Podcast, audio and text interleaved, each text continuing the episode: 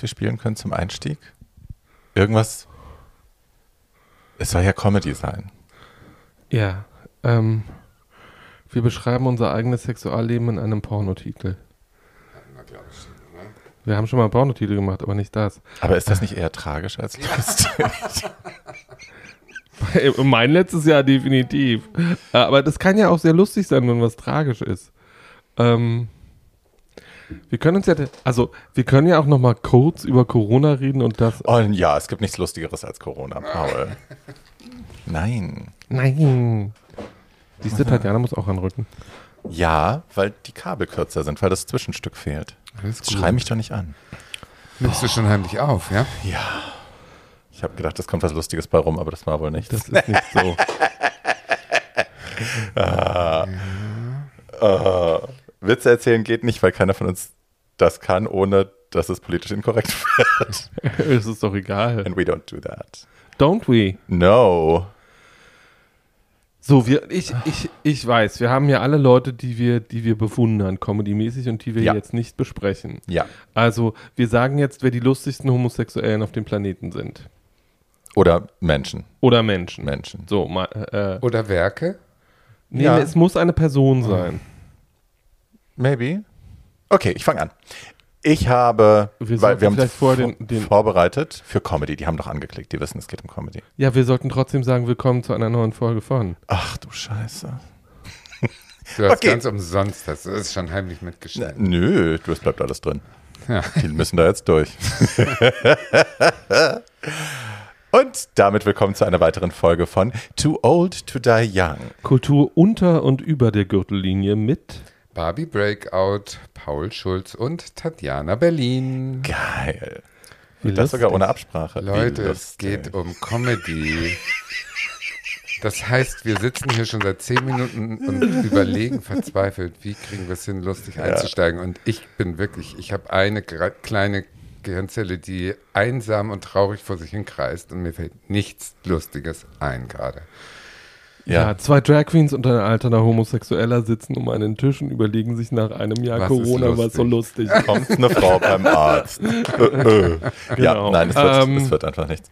Ich finde lustig so Sachen, die traurig sind eigentlich. Darüber kann ich eigentlich am meisten lassen, so äh, lachen über, über, über das Unglück Tatjana anderer. lässt, Wenn wir dich Tatjana, vorher nicht schon geliebt haben, jetzt lieben wir dich. Tatjana sieht einen Autounfall und lässt unter sich. Ja, wirklich, meine Urgroßmutter war so. Ich denke gerade an äh, Ralf König, dieses äh, Buch Herbst, ähm, Herbst in der Hose oder was, keine Ahnung, das Neueste von Ja, so ihm, ne, wo es ums Er- Altern geht. Das ist eigentlich traurig, aber das ist so lustig, wenn man das liest. Man kann sich wegschreien, weil ich auch so viel an mir gerade wieder entdecke, was da drin ist. Aber es ist eigentlich nicht lustig, aber ich lache darüber herzlichst. Also ich weiß nicht, ob Ach, ich über Ralf König hat man viel gelacht. anders. Habe ich Nein, nein, nein. Wie gesagt, meine Urgroßmutter hat mal meiner Mutter, die hatte sich die Finger im Kofferraum geklemmt. Und meine Urgroßmutter hat ihnen nicht geholfen, weil sie so einen Lachanfall hatte. Die lag auf dem Boden. Und meine Mutter hing an dem Ding und hat geschrien. Und ja, es war keine nette Frau. Das hätte, nein, aber das hätte, ich muss zugeben, ich muss zugeben, das hätte ehrlich gesagt auch ich sein können. Weil es kann auch, ich, ich war auch schon, ich bin auch, das ist mehrere Jahre her, aber ich, jemand hatte vor meiner Nase einen Fahrradunfall, weil er gegen mit vollem Karacho, also mindestens 40, gegen einen Poller gefahren ist. Und ich konnte zwei Minuten lang oder drei Minuten lang nicht die Polizei rufen, weil das einfach, ich habe einfach nur die Slapstick-Aspekte dieser ganzen Aktion gesehen und diese Person lag da und blutete aus mehreren Wunden und der Paul. Schutz stand davor und ich konnte mir nicht helfen, ich bin so. Ähm, und so, aber das ist, das ist auch bei anderen Katastrophen so. Ich werde dann sehr schnell sehr pragmatisch, nachdem ich gelacht Gibt es habe. denn einen äh, Comedy-Star, der oder die sozusagen aus den, ähm, aus den alltäglichen Missgeschicken sozusagen Comedy Gold zaubert? So eine würde ich, glaube ich, sehr lustig finden. Aber mir fällt wirklich keiner ein. Also, ich habe in meinem Podcast immer die tragische aber geile Geschichte, wo es genau um sowas geht. Ja. Wo man denkt, man ist der absolute Shit und dann äh, merkt man aber, dass man sich eigentlich eingepisst hatte und während man denkt, denkt, man steht auf der Bühne und alle Leute klatschen, weil man so toll war. No, Pissfleck. So, sowas finde ich saukomisch. Ich finde aber generell, ich finde, also die Comedy-Leute, die ich gut finde, gerade die Queeren, da wollten wir doch hin, ne? Genau, da wollten wir. da wollten wir eigentlich hin. Ja. Ähm, das sind, also das ist meistens Stand-up. Ich finde Stand-up, ähm, wenn es gut Also gemacht das ist, kommt- es aus kommt- queeren Perspektiven. ist Es kommt drauf lustig. an, es gibt Genies wie Graham Norton, der einfach so spontan sehr komisch sein kann, wenn er das möchte, weil ihm genau zur richtigen Zeit genau die richtige Punchline einfällt, auch unter hohem Druck. Ähm, und dann gibt es ja Leute, die es gibt ja sehr viel politisch inkorrekten Stand-up, also so Lisa äh, Lampanelli und Lisa so. Lampanelli, who I love. Love her. aber ja, geht gar nicht mehr. Aber also sie ist ja jetzt auch kein Stand-up-Comedian mehr, weil jetzt hat sie ja abgenommen und ist eine Diät-Guru-Tante Oh. oder irgendwie sowas. Sie sieht völlig anders aus. Äh, und ähm, jedenfalls äh, so Insult-Comics. Wir reden ja heute auch noch über äh, äh, Joan Rivers, die ja so Anfänge oder Anklänge hat, wo sie auch Insult-Comic ist. oh ja, das, Das- was ihr heute als Bianca Del Rio kennt, war mal Joan Rivers. Ja, also wenn bei Bianca Del Rio mit Joan Rivers, also bei als Bianca bei äh, In Bed with Joan Ja. Rivers war, ähm, und wenn Bianca dann solche Sachen sagt, wie äh, so erst machte die ganze Zeit Witze darüber, dass sie nicht missbraucht worden ist und deswegen die katholische Kirche verklagt hat, weil sie niemanden ficken wollte als Messdiener, und dann sagt sie, somebody had to fuck, some, also dann redet sie darüber, dass nur jüngere Liebhaber hat und schließt ihr schließt diesen Monolog mit, no well, somebody has to fuck the children now that Michael Jackson's dead. I remember that one. ja. Gibt es denn auch im Deutschen solche? Also ich meine, über Otto und über diese, diese ganzen RTL-Idioten, da kann ich halt überhaupt nicht lachen. Also ich Also kann auch nicht über Anke Engelke lachen, leider. Ich mochte Anke sehr. Aber ja, ich finde deutsche Comedy generell immer so ein bisschen. hm. ja, wie, wie kommt das? Mittermeier früher fand ich mal lustig. Lange, Also lange gibt- her. Bulli und so, die finde ich alle nicht lustig. Nee. Es gibt so ein paar Genie Traumschiff Enterprise auf schwul, das fand ich disgusting. Traumschiff, Surpri- nee, wie hieß das? Traum, Raumschiff Surprise. Ja, aber das fand glaub ich äh, total schwulenfeindlich. ja, ich weiß Ja, noch, dass was? mein, ich weiß noch, dass mein Ex und ich haben das in einem Freiluftkino auf Rügen gesehen ähm, und sind während der Vorstellung mit unserem Auto weggefahren. Das ist eine Sache. Das ist lustig. Da wollte ich immer, das war ein Thema, das ich immer angesprochen haben wollte. Das ist, glaube ich, auch durch diese Comic-Leute passiert, dass man so, ich erlebe das ganz, ich habe es als Kind ganz oft erlebt, als Jugendlicher, dass das immer so verniedlicht wurde. Das Homosexualität war immer süß. Ah, das ist aber süß. Oder albern. Nee, nee, süß war immer das Wort. Es war immer süß. Alles war so süß. Ah, ist das süß. Und ich erlebe das heute noch manchmal, dass auch Leute dann so reagieren, wenn, wenn die Drag-Fotos von mir sehen und so, ah, ist aber süß. Wo ich denke, Ja. ist das die Nein. Verniedlichung von Ekel? Ja. Oder was Ja, ist das? ja, also, total. Weil Es ist das, was du ja, das, was du ja eigentlich, das, was du ja eigentlich hören willst, ist You're hot as hell, bitch.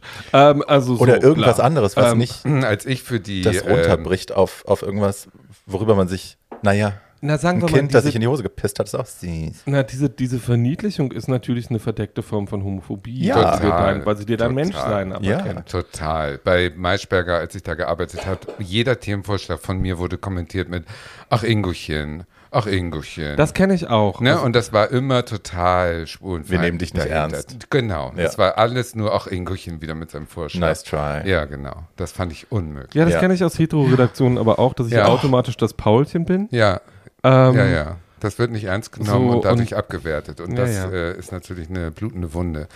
Ja, und ich, also ich kenne das auch von meiner Mutter dann, die ja durchaus eine sehr fortschrittliche, offene Frau war, gerade was Homosexualität anging. Aber wenn die dann, was weiß ich, wenn dann Briscoe Schneider lief im Fernsehen oder eben die Fuck Bully Parade mit den, mit den Homos da und sie nennt mir so, das ist alles so süß. Und ich habe Hass in mir gespürt. Ja. Ich wollte die schlagen in dem Moment, weil Ja. ich dachte, du weißt gar nicht, was das mit einem macht, wenn du so eine Persiflage von dir siehst am Ende und dann jemand so drauf Ja. Die Also einzige Persiflage, die, gilt, äh, die ich gelten lassen kann, ist die, die ich selber aus mir mache als Tatjana. right. Und die ist ja auch tragisch. Ja, und lustig dadurch. Aber gibt es denn, gibt es denn, äh, äh, gibt es denn gute Schwulenwitze? Ich kenne keinen. Nur wenn wir sie erzählen, natürlich. Ja, ich, weil ich glaube, es gibt natürlich massenweise. Also alles, was der König gemacht hat, sind doch Schwulenwitze, oder nicht? Ja. Kann Ja, man das so nennen? Ja, Ja. die finde ich alle gut. Alle. Aber ich habe, also der einzige, den ich früher immer wieder erzählt habe, war, was machen äh, vier Schwule und eine Frau nachts im Wald? Drei halten sie fest und eine macht ihr die Haare. Genau. Den fand ich Ja, lustig, weil hi. ist okay. Aber hm, ja.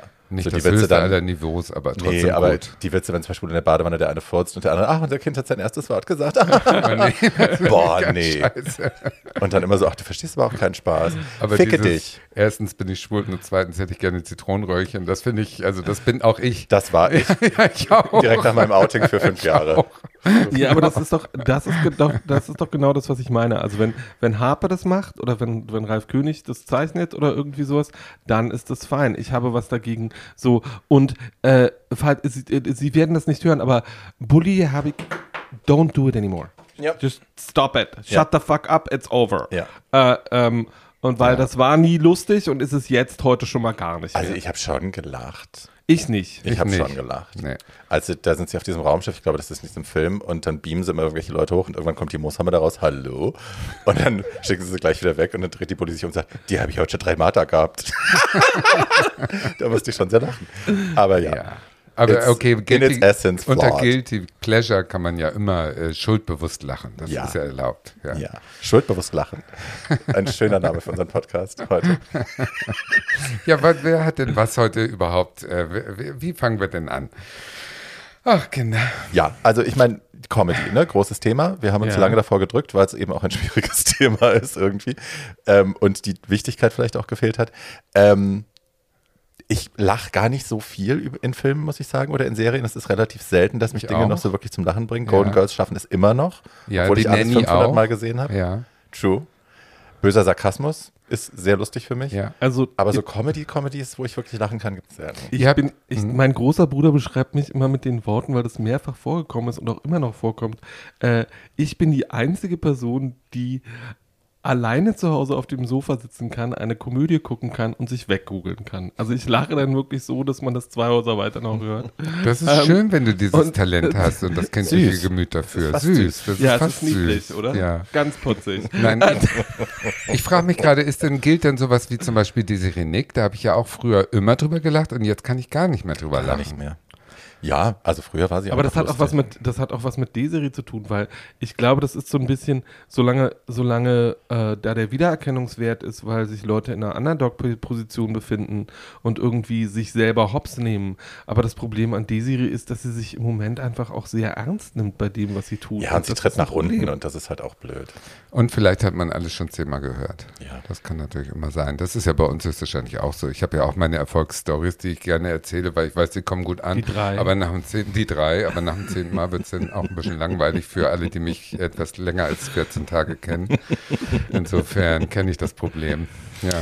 Ja, Na, ich Na glaube, gut. dass, ich glaube, das Problem, was wir gerade bei Com wir können ja kurz irgendwie schon nochmal darüber reden, weil das Problem, was es gerade bei Comedy gibt, ist, dass es ja inzwischen lauter Sachen gibt, die früher vielleicht als lustig anerkannt waren und die das heute einfach nicht mehr sind. Bei mir sind die das immer noch, lieber Paul. Immer.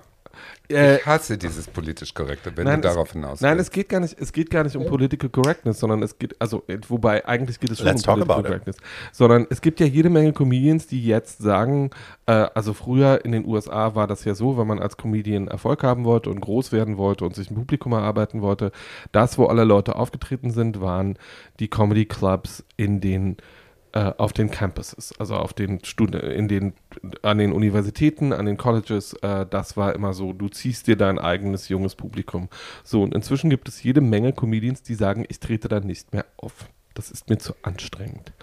Ähm, ich, äh, und ähm, also es, wir reden ja heute noch drüber, John Rivers hat gesagt, äh, Comedy darf alles ähm, und Comedy muss wehtun dürfen, sonst geht es nicht. Ähm, und das ist eine gut, ich emme schon wieder, es tut mir sehr leid. und es ist ja eine, und es ist ja ein Einwand, weil meiner Meinung nach ist Humor genau dazu da. Humor ist auf der einen Seite dazu da und Comedy ist dazu da, um Wunden aufzureißen und auf der anderen Seite auch um sie zu schließen und darauf und, und heilsam zu sein, weil man lernt über Dinge, die wirklich schrecklich sind, zu lachen. Ähm, und ganz viele Leute sehen das nicht mehr so. Nee. Und äh, äh, die Person, über die ich heute noch rede, schafft es, Witze über Krebs zu machen, Witze übers Sterben zu machen, Witze über alles Mögliche, wirklich brutale zu machen, die, die unfassbar komisch sind. Und du kannst heute aber keine, keine Witze mehr über Homophobie oder Transfeindlichkeit oder Rassismus oder irgendwie so. Ich Das finde halt- ja. Entschuldige. sprich. Das, das kommt darauf an, wer es macht. Also Ja. wir haben ja eben doch schon darüber gesprochen, dass wir, äh, wir finden das lustig, wenn es jetzt eine äh, homosexuelle Person Witze über Homosexuelle macht, aber nicht ein Hetero. Ähm, und, und so, finde ich, gehe ich immer schon damit um, dass jeder darf alles sagen, wenn er das auch legitimieren kann, dass er es sagen darf, sozusagen. Also wenn er zu der Gruppe gehört, die, ähm, äh, ne, wenn jemand ähm, beeinträchtigt ist körperlich und darüber einen Witz macht, fi- finde ich das nicht schlimm, weil er das oder sie das ja ist. Aber wenn das jetzt jemand anders macht, würde ich das unpassend finden. Das ist so meine, meine persönliche Linie des Dürfens und Nicht-Dürfens. Ich finde auch, also A, wenn man sich selber nicht ausklammert, das finde ich wahnsinnig wichtig bei Comedy. Also Leute, die sich nur über andere lustig machen, aber keine eigenen Witze, Stefan Raab, äh, über sich selber ertragen, da bin ich sehr schnell sehr gelangweilt und finde es halt dann gar nicht mehr komisch, sondern nur noch Bullying. Und ähm, das ging mir aber schon immer so. Äh, und ich, es gab in irgendeiner Folge Drag Race, das war relativ am Anfang, gab es mal eine Situation, wo eine sehr hübsche, sehr blonde, weiße Uschi, ich habe vergessen, wer es war, ähm, zu allen anderen einfach nur gemein war. Ich glaube, das war eine der ersten Rose Challenges. Und dann hat, ich glaube, Michelle irgendwann zu ihr gesagt, du verstehst das, wenn der blonde, hübsche Cheerleader, der Weiße, sich über alle unter ihr lustig macht, dann ist es einfach nur nasty. So, es ist Bullying Ja. und das will keiner sehen und das ist dann auch nicht lustig. Oder vielleicht ist es für ein paar Leute, die aus derselben Kiste kommen wie du, lustig, aber eben für alle anderen Ja. ist es einfach nur verletzend. Ich hatte eine Situation letzte Woche auf Instagram, da hatte jemand äh, eine, es gibt einen Account auf Instagram, die teilen so eBay Kleinanzeigen Gems und da war halt jemand, der das war offensichtlich eine Fake-Anzeige, der das Fahrrad verkaufen wollte von ihrem dicken Sohn, weil das Kind hat beschlossen, fett zu werden und frisst jetzt nur noch Süßigkeiten und deswegen verkaufe ich das Fahrrad, dann kann ich, kann ich ihm Süßigkeiten kaufen, geht es wenigstens schneller. Ähm, ihr müsst nur aufpassen mit den Bremsen, weil die sind so eingestellt, so hart. Da ist der Mops ganz schön geflogen und ich habe mich totgelacht und habe es gepostet und habe da Nachrichten bekommen, das geht ja gar nicht und äh, von dir hätte ich was anderes erwartet und so und das Kind ist doch traumatisiert, nicht, das ist eine Fake-Anzeige. Ja, trotzdem, das ist jetzt vielleicht Fake, aber der Nächste, der es liest, bla. Und das ist diese Art von Überempfindlichkeit, die ich verstehen kann, weil ich, also weil wir alle lernen, sensibler zu sein und mehr auch darauf zu achten, was wir sagen. Aber gleichzeitig, wenn wir über gar nichts mehr lachen dürfen, was sich über irgendjemanden lustig macht, dann erzählen Ja. wir halt nur noch Limericks über Blumen. Ich bin Ja. halt, ich bin da halt sehr, ich weiß nicht, ob Tatjana mir jetzt applaudiert, aber meine Einstellung zu Comedy ist ganz einfach. Wenn der Witz gut ist, wird der Witz gemacht, egal um wen es geht. Da müsste ich kurz drüber nachdenken, weil das kann ja, äh, wer definiert gut? Wenn, wenn du das definierst, heißt es ja nicht, dass das die anderen auch so sehen. Wenn der Also- weiße Rassist dann Witze über Schwarze macht, die ganze Die Zeit. sind ja nicht lustig, die sind ja nicht gut. Ja, aber Wenn die sagt, aber wer entscheidet das, sagt, wenn die Leute lachen? Super. Ja. wenn das Publikum die lustig findet, who's to decide? Es, es muss Naja, ja schon es ja- es irgendwelche ja- Regeln naja, geben, wo wir es sagen, ja- okay, es du ja, darfst das Also so es nicht. gibt ja, es gibt ja Maßstäbe für Comedy. Ähm, ähm, das hat was mit Eleganz zu tun, das hat was mit Wortwitz zu tun, das hat was mit Humor zu tun bei mir, der nicht aus einer Aggression entsteht, sondern ich glaube, das, worüber Leute am meisten lachen, ist Überraschung. Also das ist das, was komisch ist an einer Bemerkung oder an einem Ja, das ist ja Spruch diese alte Formel. So. Genau. Com was ist Comedy? Ist äh, Überraschung durch Schmerz durch Zeit mit gleich plus Überraschung, irgendwie sowas. Oh Gott, oh Gott, oh Gott. Ja, ja, ja. Naja, aber es macht Sinn, also wenn man drüber nachdenkt, so, aber es ist so. so also Comedy, der alte Spruch ist Comedy ist Drama plus Zeit. Ähm, und ähm, das stimmt ja oft, weil gerade Situationen in meinem eigenen Leben, die ich, als sie passiert sind, äh, furchtbar fand, auf die kann ich heute zurückgucken und das hat auch was mit Heilung zu tun und äh, was mit Erwachsenwerden und kann die komischen Aspekte daran schon sehen. Also, dass mir jemand äh, auf der Christopher Street in New York einen Baseballschläger so reingezogen hat, dass ich danach ins Krankenhaus musste, war, als das passiert ist, überhaupt nicht schön. Dass das auf der Christopher Street passiert ist, hat gewisse Comedy-Aspekte, die ich auch nicht, äh, die ich, äh, also für mich, Du siehst aber Hu- Humor auch da sehr subjektiv. Ich finde ja, es ist ja auch, es, es ist ja, es ist ja man, es ist ja man, ich, ich, äh, wie gesagt, äh, man wird an meinen einführenden Bemerkungen gesehen haben, dass ich auch nichts gegen sehr brutalen Humor habe. Ähm, und dass ich, also, äh, dass ich, ich finde, es gibt Sachen, die ich ganz bestimmt nicht lustig finde, nämlich diese Angewohnheit von Ellen DeGeneres, ihre Gäste zu erschrecken fin- und sich dann wegzuwerfen darüber, wenn Leute in Todesangst sind oder irgendwie Naja, so. Todesangst. Finde ich komplett geisteskrank. Sowas wie Verstehen Sie Spaß, ne? Äh, wo, wo Leute wirklich in komische Situationen gebracht werden und ja, hat, hat Grenzen. Aber ihr Hat seht, es Grenzen. ist, es ist nicht lösbar, Nee, auch hier im lass- Gespräch nicht nee, lösbar, was lass- erlaubt ist und was nicht. Wir haben alle subjektive Herangehensweisen, wir finden andere Dinge lustig, wir finden andere Dinge okay. Ja, dann Ähm, bin ich aber gespannt jetzt auf unser. Und das Publikum an den Endgeräten wird ja gleich sehen, was wir wieder Genau, so Ja, da lass uns mal loslegen, Ja. weil Ja, ja, ja, ja, ja. jeder hat einen anderen ähm, äh, Blickwinkel drauf und äh, das wird sich in den Auswahl, in der Auswahl zeigen, die wir jetzt vor, vorführen. Ich habe einen Film, der ist auch definitiv nicht politisch korrekt, habe ich heute auch. Ich habe sehr gelacht, aber ich habe auch immer gedacht, ui. ob das heute noch so ginge. Okay, wer will Dann, starten? dann fang doch an, Barbie. Okay. Ähm, mein erster Film heißt Girls Will Be Girls. Äh, die Konnoisseure unter euch wissen, worum es geht. Äh, viele andere wissen es nicht. Der Film ist auch nicht einfach zu bekommen. Man muss ihn, glaube ich, äh, auf den, Sie, Sie wissen schon, da gucken, wo man nicht darf. Ähm, der Film ist erstmal dadurch äh, bemerkenswert, weil er äh, nur von Drag Queens gespielt wird und äh, Cis-Männern, aber es gibt ich, meines Wissens keine einzige Cis-Frau in dem Film, die mir einfallen würde. Nö, ich glaube nicht.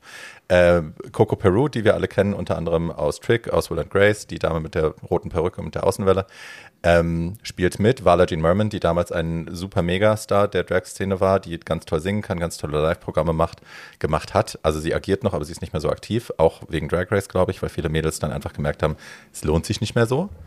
Ähm, und die dritte nennt sich äh, Jack Plotnick. Ähm, das ist die spielt die Hauptfigur Edie. Ähm, und die kannte ich eigentlich gar nicht. Die ist ein Schauspieler und hat halt diese Rolle mal entwickelt für einen, äh, daher stammt der Film auch aus dem, aus dem Sketch quasi. Die haben, sie und Coco Peru haben bei so einem Fundraiser für irgendein Gay Hospital oder so äh, diese zwei Charaktere entwickelt, die quasi zusammenleben. Äh, Ähnlich wie French und Saunders auch aus dem Sketch äh, die Serie entwickelt, beziehungsweise in diesem Fall den Film. Ähm, Girls Will Be Girls ist von 2003 äh, und wie gesagt, das ist definitiv nicht PC.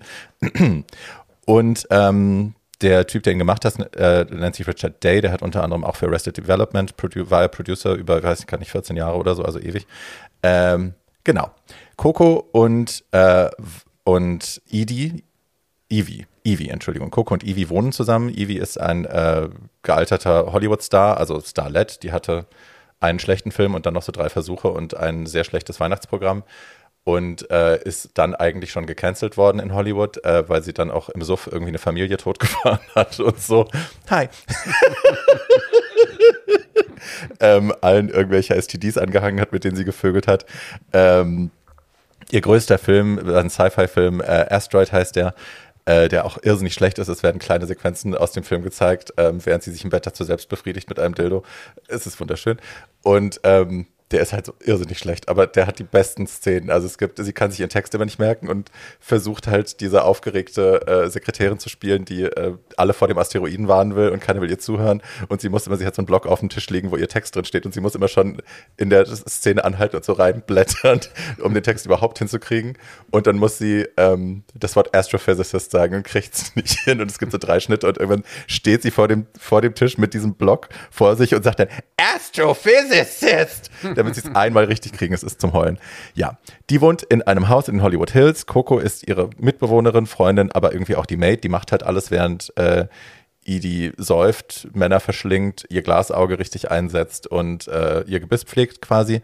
Ähm, und die bekommen eine neue Mitbewohnerin, Jean Merman. Sie ist so das, das Ingenue, die ist gerade aus irgendwo vom Land nach L.A. gezogen, um ein Star zu werden, wie ihre Mutter.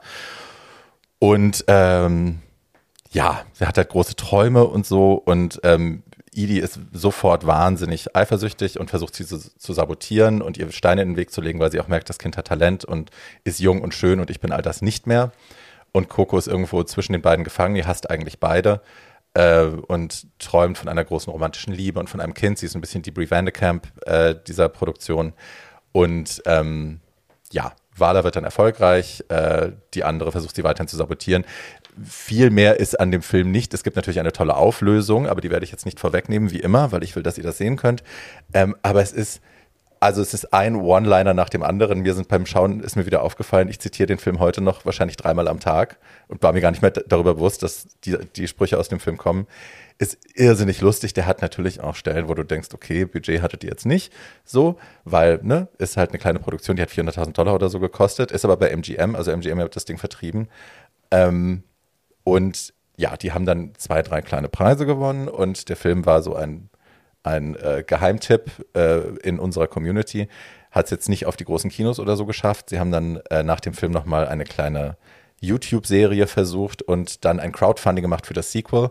Ähm, haben das Geld zusammen, haben den Film fertig gedreht und seitdem liegt der bei Richard Day, Richard heißt er, ne? Ja, zu Hause auf dem auf, dem, auf der Festplatte und er editiert da immer selber mal dran rum und seit 2014 hat man davon nichts mehr gehört.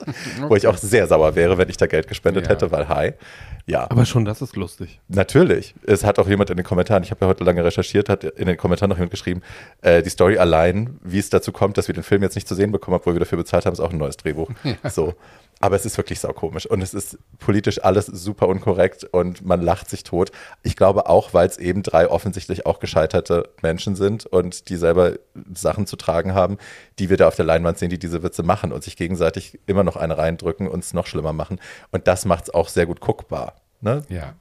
Das Stichwort von der blonden äh, Cheerleaderin. Es ist halt keine davon, ist eine Cheerleaderin. Die haben alle eigentlich ganz schön zu knapsen. Und gerade dadurch ist es halt auch lustig. Sie machen sich sehr, also äh, Edie hat einen sehr wunderschönen Sohn, Stevie, ähm, der da mit Wala anbandelt und äh, es wird, ich glaube, im Film geht es 20 Minuten nur darum, dass er einen Mikropenis hat und wie schlimm das alles ist. Der wird dann auch gezeigt und so. Ja. Ähm, ich, große, große, große äh, Aufforderung, euch den anzuschauen und ähm, mal selber auch zu spüren, was macht das noch mit einem, kann man sowas gucken oder nicht. Ich finde ihn herrlich und ich werde ihn nach wie vor allen Leuten weiterempfehlen und ihn immer wieder gucken, weil großartig. Und was hat dich jetzt sozusagen, was, was hat bei dir das Comiczentrum jetzt so berührt? Also an, äh, unabhängig jetzt von dem Witz an sich, was ist das Identifikatorische daran? Oder muss man das gar nicht haben? Naja, also Edie hat zum Beispiel die, äh, heißt jetzt Evie? Evie, ich glaube, sie heißt Evie. Egal. Ähm, die hat, die haben so ein bisschen so eine, ich habe ja gerade schon AppFab auch erwähnt, so ein bisschen so eine Dynamik wie, äh, wie Eddie und äh. Patsy. Ähm, die eine ist halt, war mal reich und erfolgreich und die andere ist halt so das Anhängsel. Und wie die aufeinander rumhacken, ist halt schön, weil man das auch, glaube ich, so ein bisschen gewohnt ist. Man ist auch, wir sind auch als als Tunden, Transen, Drag Queens, wie auch immer, sind wir es auch gewohnt, dass es, dass man diese alte Biestigkeit hat, diese mir ist eigentlich alles egal, ich habe kein Herz, äh, ich teile nur aus. Und das macht die Ivy halt. Und es ist halt einfach saugut geschrieben und so Ja. lustig. Also ja, ich kann nicht genau sagen, was es daran ist, was mich abholt, aber es ist eine, eine, eine Furchtlosigkeit in der Inszenierung, auch mit den Darstellerinnen selber, was die sich alle gegenseitig antun und selber antun. Und obendrauf ist der Film halt eine Amalgamation aus ganz vielen Filmen, die wir halt kennen und lieben. Also äh, Sunset Boulevard ist drin, Whatever Happened to Baby Jane, All About Eve, all diese Filme nochmal Okay. zusammengekocht und so. Ist wunderbar. Schön, guter Tipp. Das sagst du aber auch nur, weil ich gerade Sunset Boulevard und Baby Jane gesagt habe. Nein, nein, nein, nein, weil ich den Film nicht kenne, noch nie was davon gehört habe und ihn jetzt Really? mal angucken Ich gebe ihn dir mit. Ja. Ich gebe ihn dir mit. Ich kenne den Film und liebe ihn auch und das ist alles, was ich dazu sage. Ja, soll ich gleich mit dem Original weitermachen? Bitte. App Fab. Also Leute, ihr hört schon, das ist natürlich jetzt, äh, ich erwarte, dass ihr wisst, wovon ich rede und wenn nicht, seid ihr nicht homosexuell. Das ist jetzt sozusagen schon mal die So, Einleitung. genau. Wenn nicht, nehmt man den Schwanz aus dem Mund und guckt euch das an. Ja, also das ist natürlich jetzt ein absolutes Muss. Also wir haben ja schon Golden Girls und äh, The Nanny, die zähle ich auch eigentlich mit zum Muss, aber was mich als äh, junge Drag Queen ähm, mehr geprägt hat als Denver Clan war Absolutely Fabulous, glaube ich. Lief in der BBC Da von warst du schon nicht mehr jung. Ja, stimmt. 92 war ich schon erwachsen. Ne? 92 war die erste Staffel und es ging ähm, mit langen Pausen bis 2012. Von den beiden britischen Comedy Queens Jennifer Saunders und ähm, Dawn French. Dawn French erfunden. Die hatten vorher eine Sketch-Sendung, Barbie hat es schon erzählt, und aus einem dieser Sketche sind zwei Charaktere entstanden, Eddie und Patsy.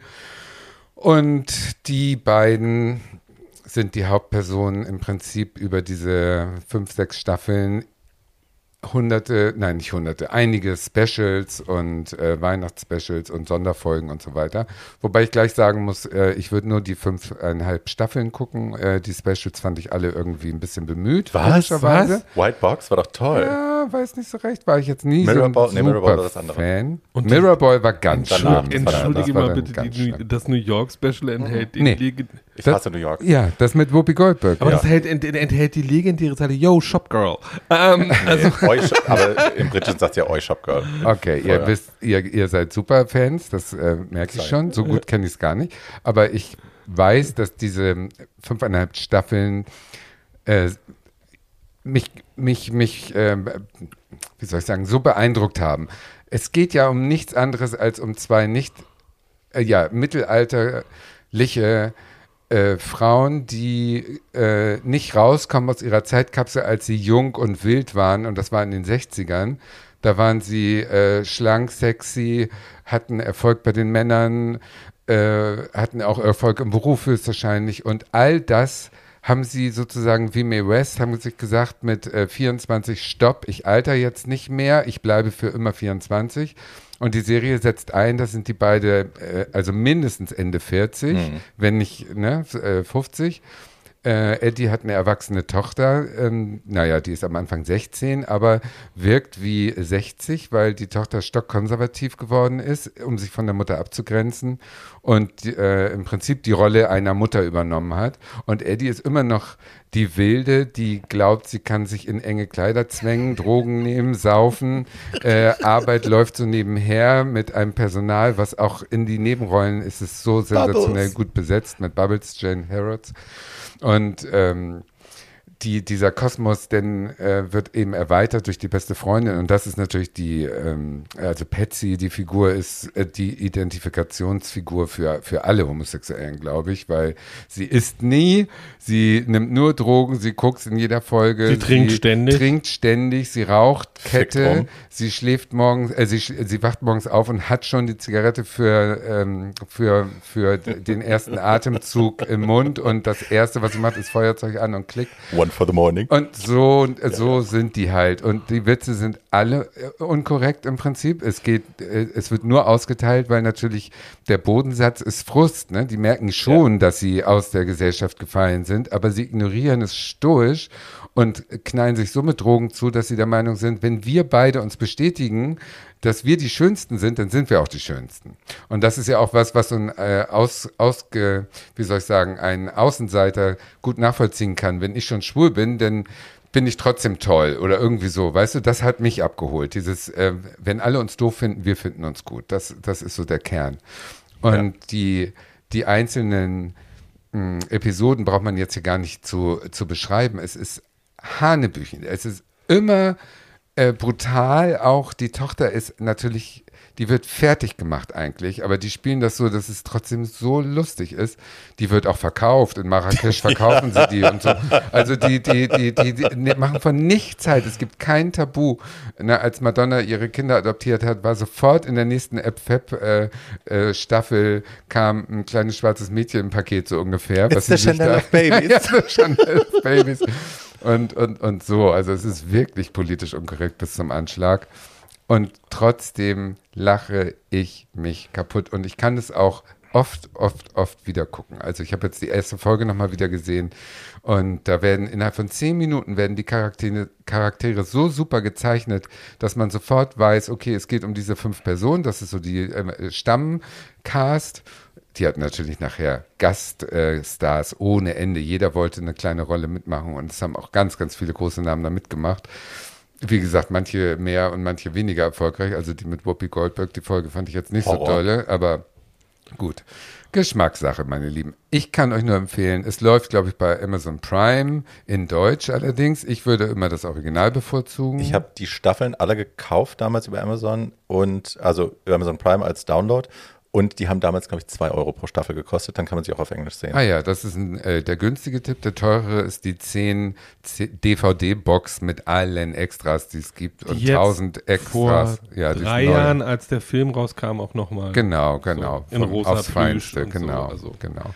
Das ist ein schönes Geburtstagsgeschenk. Insofern kann ich, ähm, ja, ich kann nicht genug äh, sagen, ihr müsst AppFab kennen, um euch homosexuell nennen zu können. Also ich weiß noch genau, die, es gab damals diesen Frauensender TM3 und die haben AppFab als allererste im deutschen Fernsehen gezeigt. Und ich war da ja auf dem Internat. Ich habe dann nur am Wochenende zu Hause hatten wir so eine komische Satellitenschüssel und 800 Programme, durch die man sich durchschalten musste, abends. Immer in der Hoffnung, irgendwas zu finden, worauf man sich einen runterholen könnte, weil man hatte ja nichts. Und, ähm, Und dann bist du doch wieder beim Autokatalog Nee, gelandet. nee, Autokatalog war Sascha, niemals. bei Sascha Hehn auf Sat 1. Nach Sascha 23 hinging Uhr. immer. immer. Ähm, nee, aber tatsächlich bin ich, habe ich da abends durchgeschaltet, weil da gab es ja manchmal so, es gab so einen holländischen Sender, die haben dann auch so queeres Programm gehabt, tatsächlich so queere Talkshows und so. Ich habe kein Wort verstanden, aber hey, hab mir trotzdem angeschaut. Und da bin ich zum allerersten Mal auf AppFab gestolpert und habe diese Folge angeschaut. Und das war Gott sei Dank auf Englisch mit Untertiteln. Und ich habe das Gefühl gehabt, ich habe sowas noch nie in meinem Leben gesehen. Das ist das erste Mal, dass ich eine Art von Fernsehen sehe, die so ganz anders ist und die so viel mit mir zu tun hat. Also, wo ich mich so viel wiedererkenne und Leute, die ich toll finde, wiedererkenne. Ähm, was ich aber im, Deu- das hätte es im deutschen Fernsehen halt nie gegeben. Nie, nie. Das ist ja eine böse Parodie. Man muss ja sagen, eigentlich ist es eine Parodie auf Mode, Lifestyle, Hipster. Ja. So. Ja, es geht ja, die, es geht ja die ganze Zeit darum, sich über Oberflächlichkeit auf eine zutiefst tiefgründige Art Lustig richtig böse lustig Ja, zu machen. genau. Zum Beispiel, als Patsy einen Laden eröffnet, da dürfen nur sehr dünne Leute rein und es ist äh, ein weißes, leeres äh, Geschäft. Ich glaube, die Regale sind aus Glas und auf jedem Regal steht nur eine Sache und die kostet aber mindestens 5000 Pfund. so so nice, gorgeous Motto. things. Genau. Und es dürfen nur Leute rein, die gut aussehen und dünn sind. Aber es nur ist so. der, der gesellschaftskritische Kommentar, der all dem unterliegt, da gebe ich Paul recht, ist halt, der hat halt auch Mehrwert, ne? Also es gibt diese Ja. Claudia Bing, die diese, diese andere Werbeagentur Bing, hat. Bing, Ja. Von Bing, Bing, Bing und Bing, genau. Die äh, Eddies ko große Konkurrentin ist ihre, ja. Und die kriegt halt einen Preis nach dem anderen. Die sind bei so einer Awardshow, wo auch Naomi Campbell mitspielt und so. Und Claudia räumt halt den Preis ab und Eddie kriegt dann halt einen ihrer Super Rants und flippt halt aus und steht auf und singt Bird on a Wire, was ganz Schlimmes. Aber die Kritik, die sie Claudia Bing entgegenschleudert, uh, you took everything that was ever, that ever mattered and you put a price tag on it and uh, a label on it and sold it. Da, da, da, da, da. Und also diese, Ja. diese Art von Kritik, die da drin ist, die ist ja auch, also die, Absolut. die hat ja auch Wert. Das ist ja nicht nur blöd. Die sind äh, hochintelligent, die, die Jennifer Saunders, die Ja. das schreibt, äh, inzwischen ja alleine, mehr oder weniger, die hat wirklich einen Durchblick. Ähm, die hat ja, wie soll ich sagen, die hat eben genau das, was du sagst, die hat diese gesellschaftskritischen Ansätze und die hat sie auch immer in jeder Staffel wieder auf den neuesten Stand gebracht. Also so wie früher, da, da, äh, die, die kommen aus dem Haus gestellt. Es gibt äh, übrigens Brachialhumor natürlich, total. Also das, das ist äh, grob manchmal, ne? wie die immer besoffen fällt sie aus ihrem Auto. Sie geht nicht einmal ganz normal aus dem Auto, sie fällt immer hin und sie knallt die Stufen runter und das ist also schon Holzhammerhumor manchmal. Aber so wie es am Anfang ein, äh, ich sag jetzt mal Rolls-Royce ist, mit dem sie fahren und sie fährt wirklich, sie geht raus, steigt ein, fährt fünf Meter, steigt wieder aus, wenn, wenn sie zum Nachbarn muss. Ne? Also so. Und in einer späteren Folge ist es denn ein Smart. Ein Elektroauto. Und ein Elektroauto. Und noch später ist es denn, dass sie den Weg vom Haus zum Smart mit so einem Roller. Exercise, Exercise, Exercise, dann.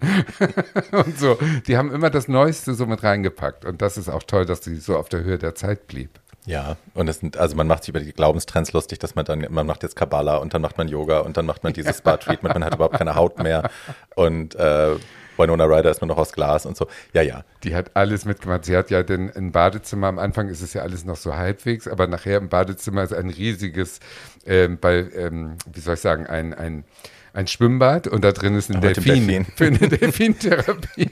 dann schwimmt sie da mit ihrem Delfin morgen. Meine Der dann stirbt. Meine Der Lieblingsfolge ist ja die Botox-Folge, aber das heißt Parallax. Parallax. That's exactly what it says on the tin.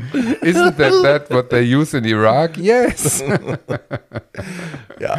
Ja, Und es ist, toll. also das, was ich dazu noch sagen muss, es ist natürlich politisch unkorrekt, aber diese Figuren werden gefeiert, diese Figuren werden nie verraten, ähm, sondern diese, Fig also es gibt nie ein, du lachst auch natürlich immer über die Figuren, aber du lachst auch mit diesen Figuren, du liebst die auch. Es ist nie ein sich über jemanden lustig machen. Weil jede Nebenfigur ganz toll in sich äh, noch reich, ge, ge, wie soll ich sagen, ausgeschrieben wurde. Es gibt keine Nebenfigur im Prinzip, die nicht irgendwie ihren eigenen Tick hat. Und zum Beispiel diese Mo, die mag ich ja so gerne, die Schauspielerin. Die Amerikanerin. So eine dicke. Und die, äh, die hat jedes Mal einen anderen Knall, wenn die irgendwie Ja. vorkommt. Die, die steigert sich in jeder Szene. und die, Scientology und alles, irg- Ja. von Nonne über alle Religionen, alle Religionen der Ja. Welt.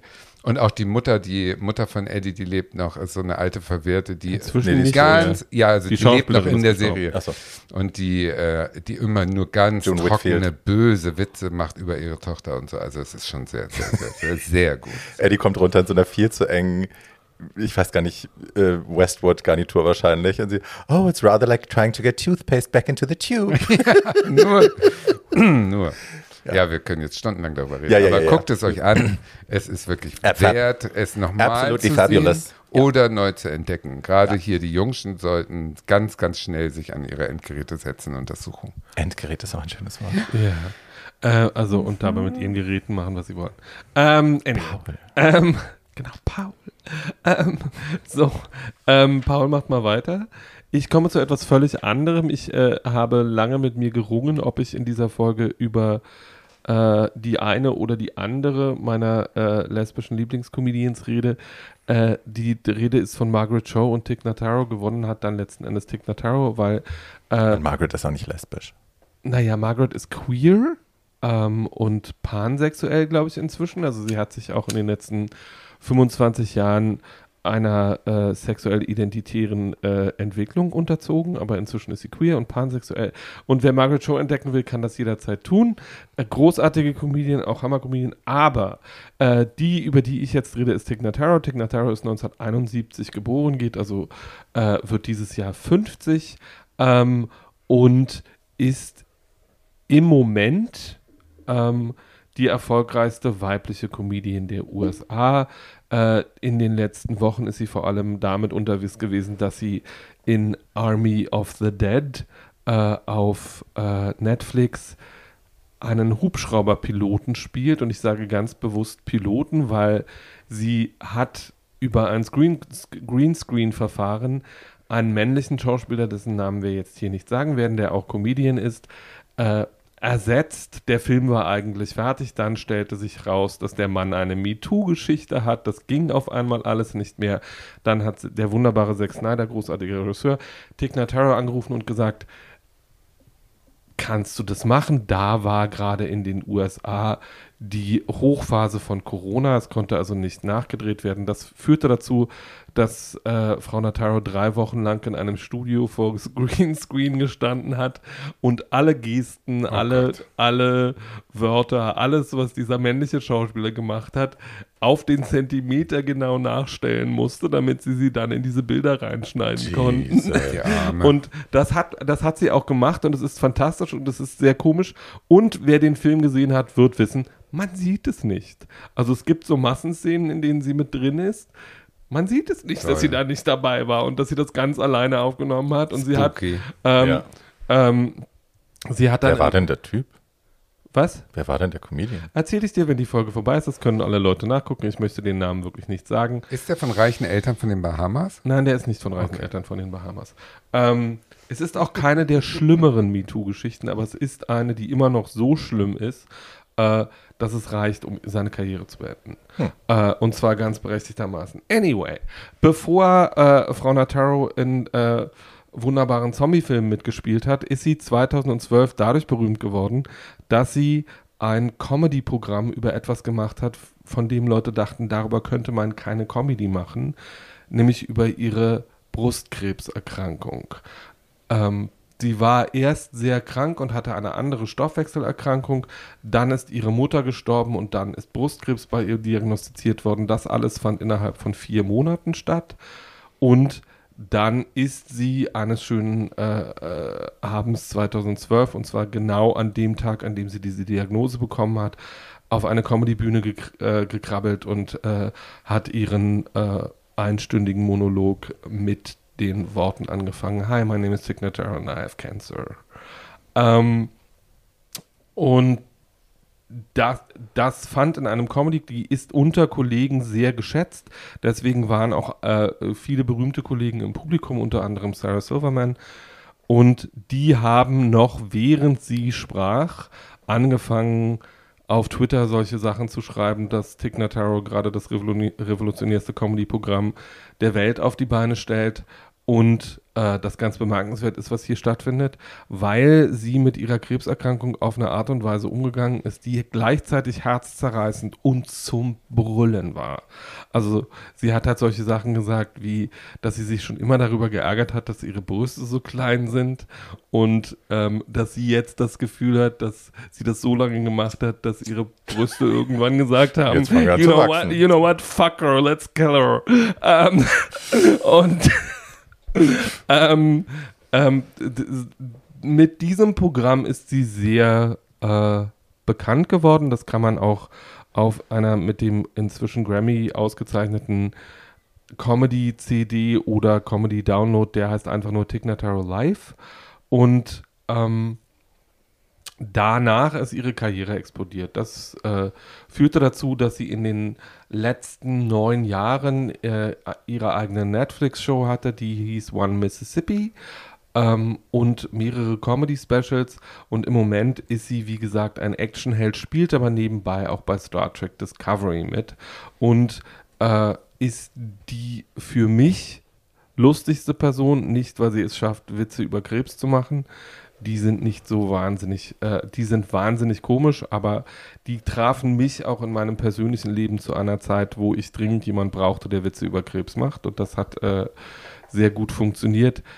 Aber weil sie insgesamt etwas macht in ihrer Comedy, das so elegant und so langsam ist. Also wer ein Tick Notaro-Programm guckt, guckt halt jemandem dabei zu, der sehr langsam spricht, Dinge sehr langsam tut und Witze zu einem absoluten Crescendo aufbaut. Also Frau Notaro ist eine dieser Personen, die mich dazu bringt, von der Couch zu rollen, wenn sie dann nach zehn Minuten mal bei der Porte angekommen ist, auf die sie die ganze Zeit hinarbeitet. Äh, es gibt einen wunderbaren äh, zwölfminütigen Monolog, bei dem es um nichts weiter geht, als dass Tick Notaro regelmäßig in Taylor Dane reinläuft in Los Angeles, äh, die sie sehr liebt und der sie innerhalb von sechs Monaten an zu vier verschiedenen Gelegenheiten das Gleiche sagt, nämlich immer Hi, I'm sorry to disturb you, but I love your voice. Ähm, und Taylor Dane reagiert darauf, äh, das ist wirklich so, weil äh, irgendwann äh, kam es dann dazu, dass Taylor Dane gehört hatte, dass sie die ganze Zeit darüber spricht und das bestätigen wollte und dass sie sie wirklich liebt und dann hat Taylor Dane irgendwann für sie gesungen in einer Talkshow. Also wer nicht weiß, wer Taylor Dane ist, sollte sich auch nicht homosexuell nennen und das dringend rausfinden. ähm, Ein Lied, ne? Tell it to my heart. Nein, drei Lieder. Ein Lied, das alle Vor kennen. 20 Jahren. Ja. Ähm, anyway, jedenfalls, äh, Tig Notaro ist wirklich herzzerreißend komisch, weil sie Comedy auf eine Art und Weise ähm, betreibt, die das Gegenteil von Bully Herbig ist. Ähm, nämlich intelligent, zart, ähm, sehr bedächtig, aber immer so brüllend komisch. Und die ganze Zeit, das muss man noch dazu sagen, die war schon immer offen lesbisch, ist es noch. Ähm, und ihr letztes Programm heißt Boyish Girl Interrupted, ähm, weil sie sich die ganze Zeit darüber auf, also die, die ist eine, wie ich finde, sehr schöne Butchlesbe, ähm, aber sie regt sich halt die ganze Zeit darüber auf, äh, dass Leute ihr nicht zuhören und sie, während sie versucht, einen Witz langsam aufzubauen, immer unterbrechen. Egal, es sind auf Netflix drei verschiedene Specials mit Frau Nataro verfügbar. Äh, One Mississippi ist verfügbar und auch sehr, sehr komisch. Oder äh, wer sie denn entdecken will äh, und sich dabei gleichzeitig einen wirklich guten Genrefilm angucken will, kann auch äh, Zack Snyders Action-Spektakel mit ihr auf Netflix angucken. Tick Notaro sei hiermit sehr empfohlen. Ich glaube, alle, die sie nicht kennen, werden sich freuen, das zu ändern. Ich, ich habe noch mal eine Frage. Die hat, Bitte. Du sagst, ich kenne die nicht. Also die hat so langsam spricht sie, ja? Wir hatten doch auch in Deutschland so einen, der so langsam gesprochen Rüdiger Hoffmann. hat. Das Ja, ist- genau, ich glaube das hat der. damit nichts zu tun. Und nee, ich frage aber deswegen, weil in Deutschland sind doch Comedy-Stars meistens welche, die komisch auch aussehen. Also komisch aussehen im Sinne von heller von Sinn, dick. Äh, der eine klein, der andere rote Haare, doofe Brille. Der dritte äh, Otto Walkes. Weißt du so, also dass die immer auch irgendwie Aber das stimmt ja heute komisch so aussehen. nicht mehr. Das ist nicht mehr so, ne? Das ist vorbei. Also es gibt ja inzwischen auch, also du kannst ja über Bully Herbig viel sagen, aber dass der komisch aussieht, finde ich jetzt nicht. Ähm, und äh, Frau Hill, die übrigens eine der wenigen Frauen ist, die ich in Deutschland wirklich komisch finde, zumindest wenn ihre ja, ja, äh, Inke, Inke auch nicht. Ja. wenn, wenn ihre äh, Autoren ihr das Richtige auf den Leib schreiben. Also es gibt einen wunderschönen, äh, das ist mein Lieblings-Comedy-Moment aus den letzten Jahren in Deutschland. Es gibt einen Martina Hill-Sketch, wo sie äh, eine verlassene Frau spielt, die ganz verschiedenen Leuten im Bus, auf der Straße, im Restaurant immer, immer, die, immer die genau wortgleiche Geschichte erzählt, nämlich, dass sie ihren Mann mit ihrer Putzfrau auf dem Küchenfußboden dabei erwischt hat, wie sie, wie, äh, wie ihr Mann äh, dieser Putzfrau die, meine selbstgemachte Erdbeerkonfitüre von den Brüsten leckt. Und äh, wenn sie das im Bus dem Busfahrer erzählt, rolle ich auch wieder von der Couch, ganz einfach, weil es so, äh, man muss es gesehen haben, ich kann das nicht gut nacherzählen, weil ich nicht selber komisch bin, aber äh, wenn Frau Hill das richtig macht, ist Frau Hill auch sehr komisch, aber es ist das Gegenteil davon, sondern Okay, also darüber sind wir hinaus, dass Ja. Comedy-Stars sozusagen auch komisch aussehen müssen. Das fand ich nämlich früher auch immer komisch. Also, also komisch im Sinne Also es- von merkwürdig Also es doof. gibt ein paar, bei denen das sehr gut funktioniert. Also Kurt Krömer erreicht mich auch, ähm, wenn er gut ist und einen guten Abend. Ja. Und über einen Namen haben wir noch gar nicht gesprochen, die früher für mich immer ein Highlight war, äh, aber irgendwie den Pfad der politischen Korrektheit ähm, meterweise verfehlt Nein, wir- durch. Nein, wir reden Ähm, jetzt nicht über Gabi. Wir reden nicht über wen? Gabi. Dem Ich- Edna, meine ich eigentlich. Ach so. Dem Edna war früher, fand ich immer lustig und heutzutage denkt man, oh Gott, nee, der alte weiße Mann, der macht äh, komische Witze, den Wer wissen will, hören. was wir über was wer wissen will, was wir über Dame Edna denken, kann unsere Männerfolge anhören oder die zweite Hälfte unserer Männerfolge. Da haben wir schon sehr ausführlich über Dame Edna gesprochen. Ähm, und Ich hab's vergessen, sag nochmal. Äh, wir haben uns darauf geeinigt, dass es äh, äh, da seinerzeit, das ist auch fast ein Jahr her, dass man Dame Edna kontextualisieren und in ihrer Zeit angucken muss. Das würde man heute so nicht mehr machen. Ja. Äh, und vor allem, äh, und das, was sie äh, in den letzten Jahren über Trans gesagt hat, ist völlig indiskutabel und deswegen ist sie auch so ein bisschen gecancelt sie und auch raus, zu ne? Recht. Ja, genau. Genau, das war das. Aber ähm, äh, grundsätzlich war natürlich Dame Edna zu der Zeit, und es war die gleiche Zeit, Entschuldigung, in der Absolutely Fabulous angefangen hat, äh, ein ähnlich großer Weltstar wie Absolutely Fabulous und äh, Ja. war Comedy Gold. Schade, manche haben sich so rausgehauen, ne? Rosennen und so, die sind äh, nicht tragbar durch ihre privaten Abdriftungen in komische Gefilde. Ja, es gibt, glaube ich, noch, es gibt, glaube ich, noch, es gibt, glaube ich, noch einen Unterschied zwischen, äh, zwischen Dame Edna und Roseanne, weil Ja. Roseanne ist einfach schwer geistesgestört, glaube Ja. ich. Ähm, Aber es ist halt auch, ne, das ist halt auch die the power of Social Media am Ende, dass wir jetzt so viel mehr wissen über die privaten Ansichten dieser Menschen, äh, wo wir halt vorher keine Ahnung hatten. Wir, Ja. hatten, wir haben die TV-Specials gesehen auf VHS und fanden es halt saukomisch und hatten keinen Kontext dazu, wie die Menschen privat drauf sind. Mittlerweile wissen wir es und dann erledigt sich halt vieles. Genau. Also, Genau, Ja, und genau. das ist also, Tig Notaro ist halt jemand, um das, um die Klammer nochmal zu schließen, die redet halt viel über ihr eigenes Leben und redet über ihre Frau und ihre Kinder und äh, hat früher über ihre Mutter geredet, als sie noch lebte.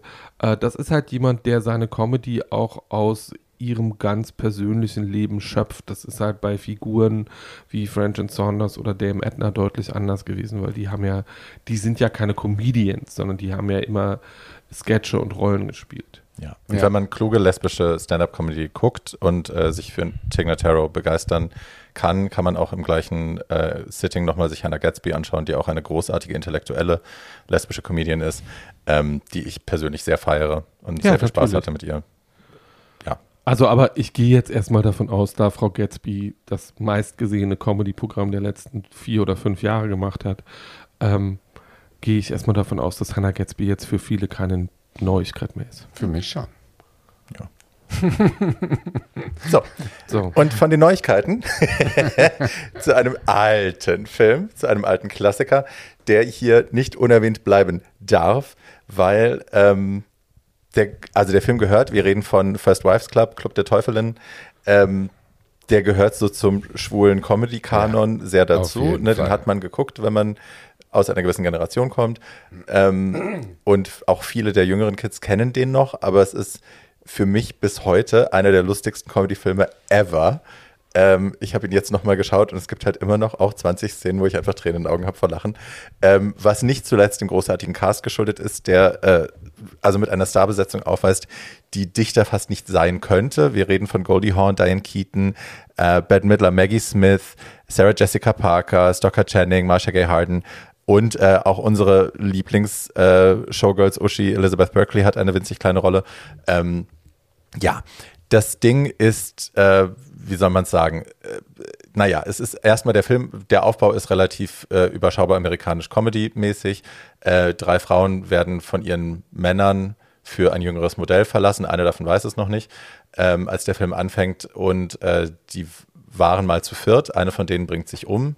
Springt äh, von ihrem Fifth Avenue Penthouse-Dach und äh, weil auch ihr Mann sie verlassen hat. Und daraufhin kommen die drei bei der Beerdigung quasi wieder zusammen, werden wieder vereint, die haben sich aus den Augen verloren.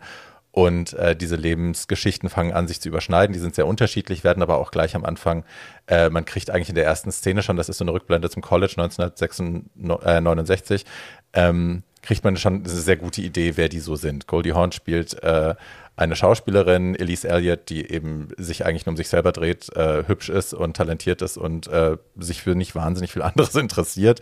Ähm, Bette Midler spielt Brenda. Brenda ist äh, eine jüdische Mutter, die ist sehr pragmatisch, praktisch veranlagt, hat, ist natürlich sehr, sehr lustig, weil auch Bette Midler, klar. Und Diane Keaton ist halt so eine überspannte New Yorker, könnte auch wieder mal aus einem Woody Allen-Film kommen.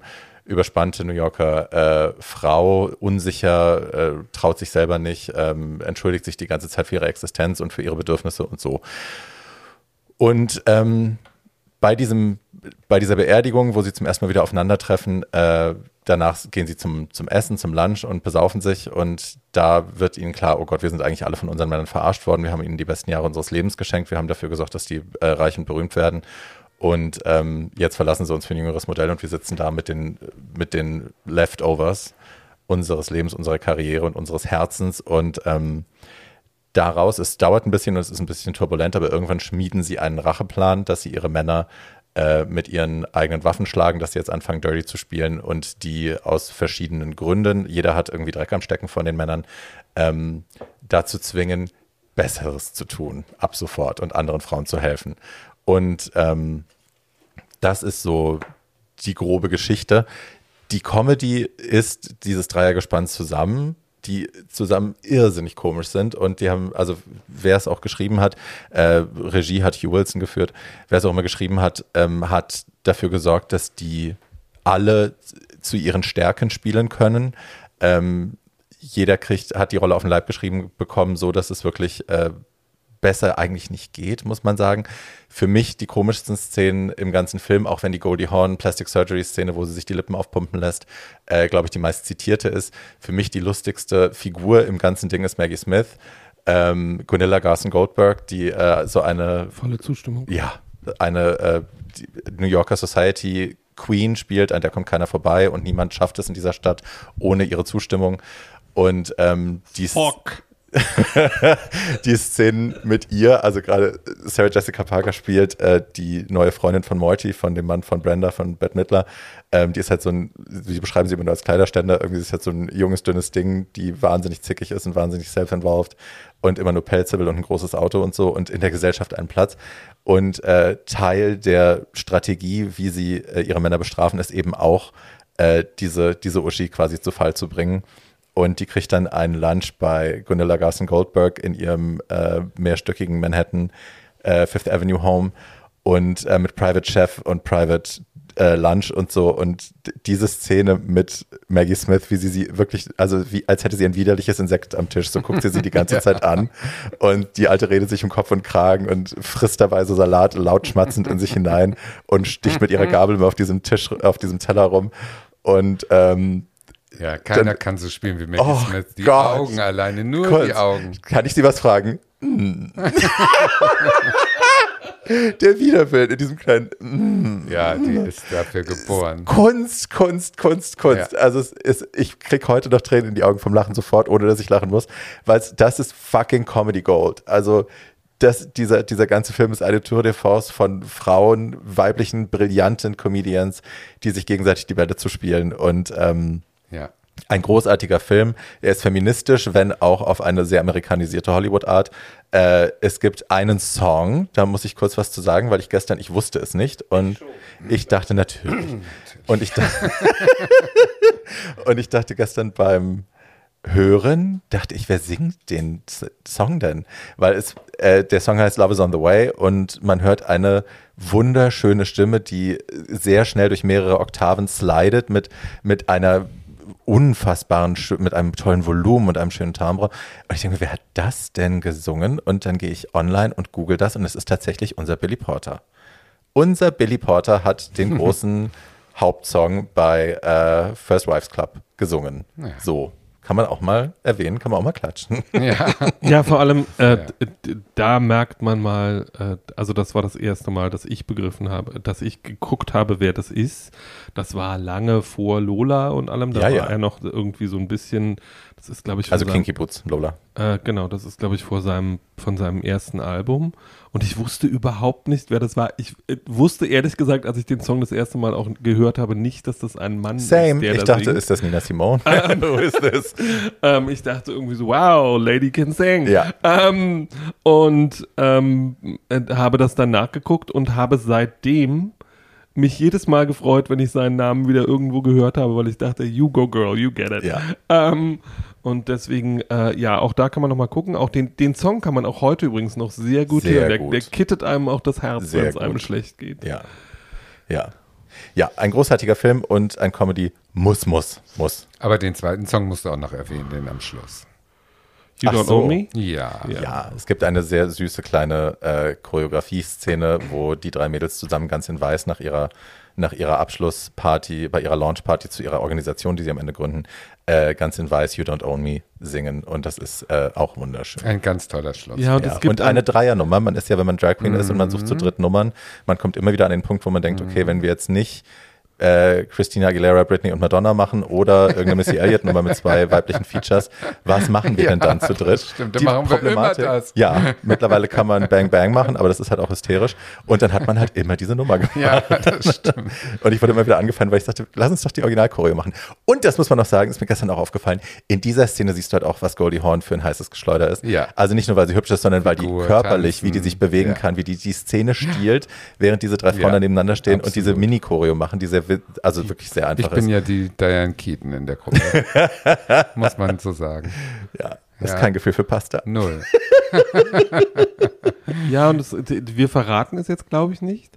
Aber es gibt ein Cameo in dem Film, das nicht gut gealtert ist. Well, es gibt mehrere, aber ich weiß, welche du meinst, ja. Die Patsy Stone, der Patsy Stone Lookalike. Der Patsy Stone Lookalike, das ist nicht gut alt geworden. weil wenn ich das, ich bin so bis vor wenigen Jahren, sagen wir mal, bis vor fünf Jahren hätte man sich das problemlos angucken können. Wenn ich das heute sehe, schüttelt es mich. Aber sie hat ihm etwas. doch all das Geld weggenommen und das ist ja auch das Zitat am Ende. Ja, das mag ja sein, aber es Don't schüttelt, get bitter, mich, get es, everything. es schüttelt mich trotzdem. Ja, Ja. ja, ja. So, Das ist halt so, wie es ist. Oh Gott, meine Lieben. Jetzt gehen wir noch weiter zurück, glaube ich. Wenn, wenn ich jetzt mein nächstes vorstelle, muss ich mal eben überlegen, wie ich anfange. Ich bin ja stolz darauf, dass ich jetzt euch eine Comedy-Serie vorstelle, die im Prinzip erst gestern das letzte Mal ausgestrahlt wurde, die, die letzte Folge. So frisch und neu ist die. Aber das Sujet sozusagen, worum es geht, da gehen wir jetzt Jahrzehnte zurück und das ist ähm, ein Name, den vielleicht nicht mehr alle kennen, Joan Rivers. Joan Rivers könnte man vielleicht sagen, ist eine der ersten weiblichen Comedy Stand-up-Comedy-Stars, die es überhaupt gab, würde ich sagen, oder? absolut. Also die auch. Die hat so in den 60ern losgelegt. Die war ja, ich weiß nicht, ob du das erzählen willst, die war ja Äh, bei nee, erzähl. Carson eigentlich Understudy, also die war so die Lückenbüßerin und hat ihm dann quasi die Show weggenommen.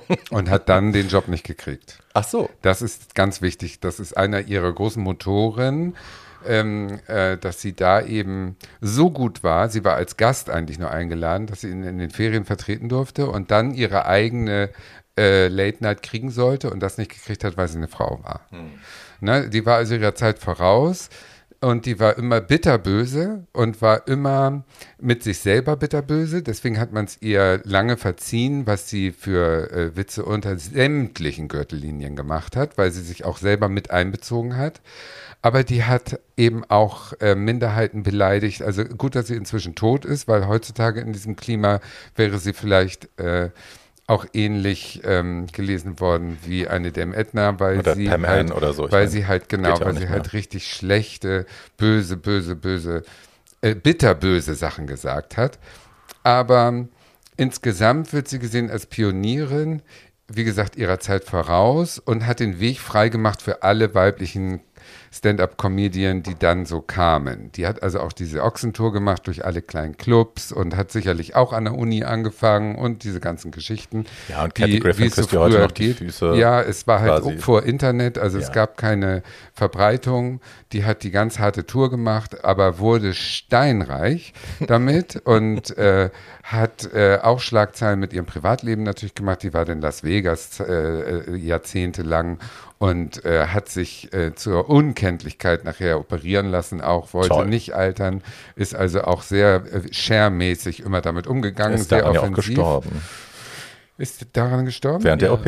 Ach Gott, kleinen ja. Eingriff und okay, ist ja. verreckt dran. Siehst du?